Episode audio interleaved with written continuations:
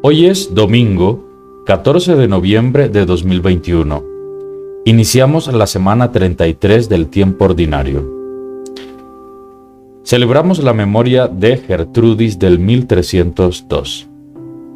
La primera lectura está tomada del libro de Daniel, capítulo 12, del versículo 1 al 3. Por aquel tiempo se salvará tu pueblo. El salmo de hoy es el 15 que tiene como antífona, Protégeme, Dios mío, que me refugio en ti.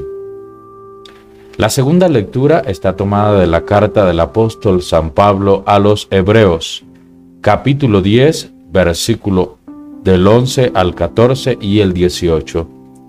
Cristo se ofreció por nosotros.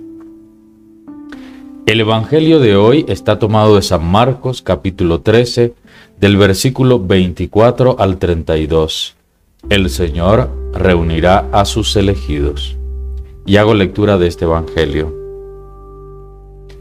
En aquel tiempo dijo Jesús a sus discípulos, En aquellos días, después de esa tribulación, el sol se oscurecerá, la luna no irradiará su resplandor las estrellas caerán del cielo y los ejércitos celestes temblarán.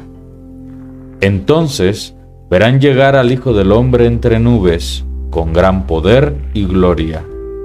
Y enviará a los ángeles para reunir a sus elegidos desde los cuatro vientos, de un extremo de la tierra a un extremo del cielo. Aprenderán del ejemplo de la higuera. Cuando las ramas se ablandan y brotan las hojas, saben que está cerca la primavera. Lo mismo ustedes, cuando vean suceder aquello, sepan que el fin está cerca, a las puertas. Les aseguro que no pasará esta generación antes de que suceda todo esto. El cielo y la tierra pasarán, pero mis palabras no pasarán. En cuanto al día y la hora, no los conoce nadie, ni los ángeles en el cielo, ni el Hijo, solo los conoce el Padre. Esto es palabra del Señor. El comentario de hoy es el siguiente. Marcos nos propone reflexionar acerca de los últimos tiempos, donde será la revelación definitiva de Jesús en su papel de juez universal.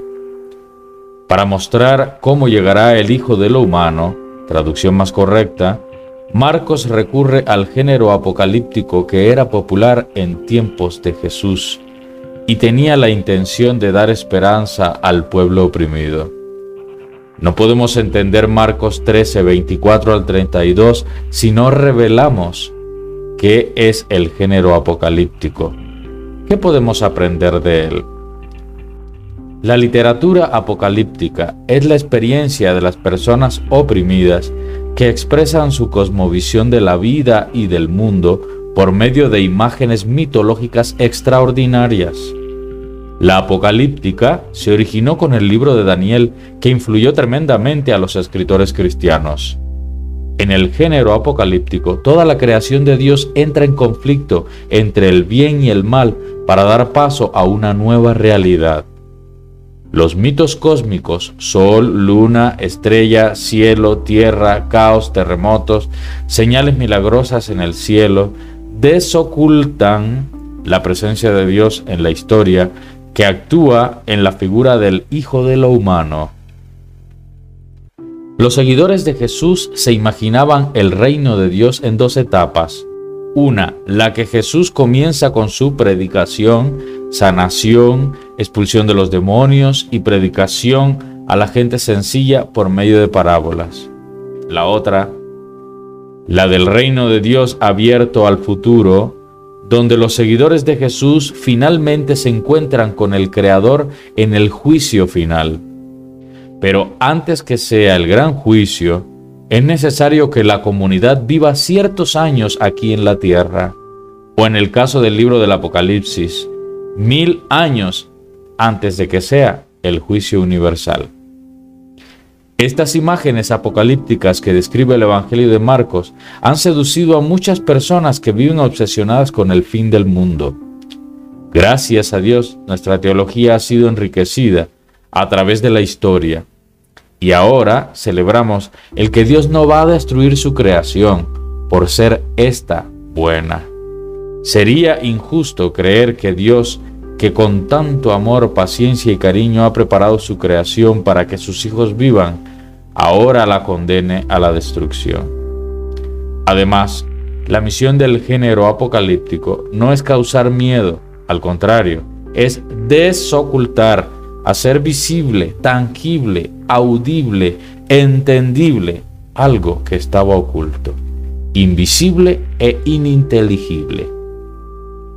Lo que se desoculta es algo que interesa a las personas que viven con los valores del reino de Jesús, que se esfuerzan por vivir su compromiso de cristianos aquí y ahora. ¿Y tú? ¿Cómo vives la presencia de Dios en tu vida? ¿Tienes miedo de Dios? ¿Experimentas a Dios como un amigo íntimo en tu vida? Hasta aquí la lectura y reflexión del diario bíblico para el día de hoy.